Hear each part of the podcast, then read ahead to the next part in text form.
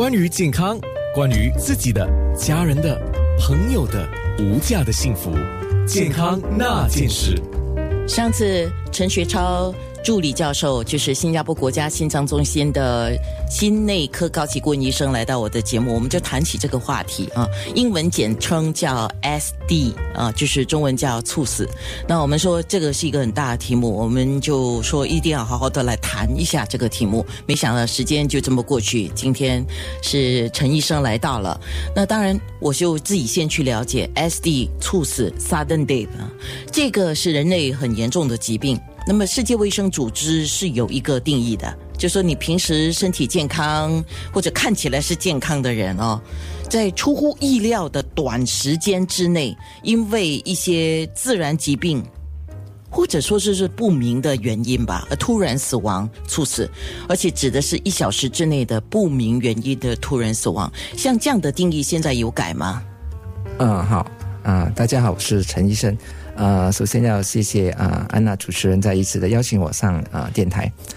嗯，这个定义并没有改啊。作为猝死呢的定义，就好像刚才呃主持人所说的，就是非呃自然的原因，就是说不是因为啊啊遭受意外啊，或者是呃人家肆意的谋杀，这个就是啊为什么他说是自然的呃原因。不过当然是呃因为一些病态的状况而导致的啊现象，它本身不是一个病，它是。一些疾病所呈现出的一个症状，就是突然间死亡。OK，而心脏死亡、心脏猝死呢，就是其中一个比较啊，大家比较关注也比较常见的。是是突然发生是肯定的，是而且有些人是觉得应该没事啊，为什么会这样子啊？呀，所以啊。当然，如果我们要说这个，这这其实是很多原因都会有这个心脏猝死的呃现象。那么呢，最普通的原因就是我们之前所说过的冠性呃心脏病，冠心心脏病就是啊 coronary artery disease 啊。那当大概有八十八千的心脏的猝死呢，都是因为这个原因。那么呃，至于为什么心脏会突然间呃没操作，呃呃某某人就这样子倒下去呢？呃，通常是因为当心脏因为心脏病发作的时候，心肌缺氧，那么心肌缺氧呢，它就不能够正常的、有效的收缩，而有时候呢，他们会进入那种不规律的心率，我们叫啊室颤或者叫 ventricular fibrillation，那么简称 VF。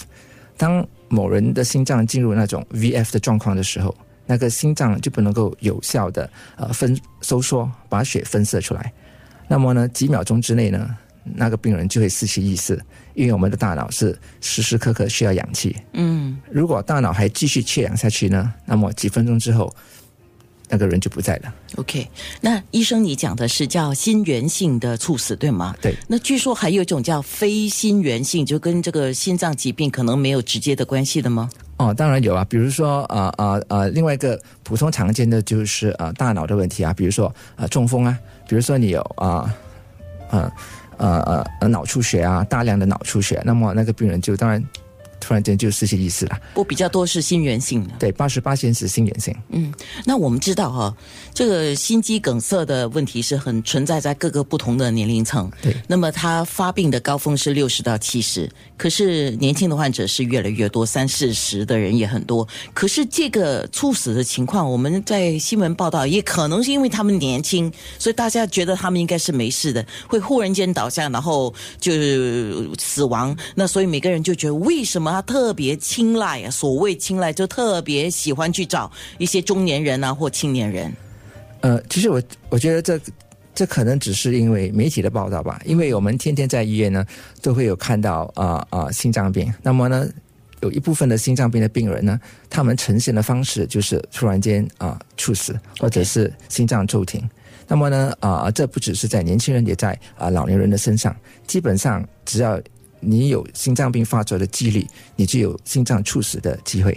OK，所以也就是可能，我猜有另外一个原因，就是很多年轻人可能真的说实话，就比较觉得自己是年轻，自持是年轻力壮，应该没有什么问题，所以有一些症状忽略了，自己没有注意到自己是有某一些问题，包括就是我们刚才讲的心肌梗塞啊，或者是这些问题。那等到这个事情忽然间发生的时候，他自己会有一个叫措手不及。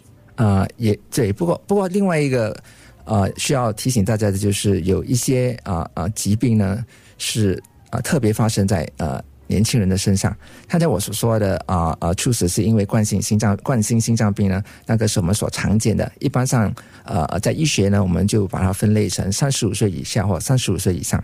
通常三十五岁以上的猝死呢，一般上都是因为啊冠 冠状心脏病。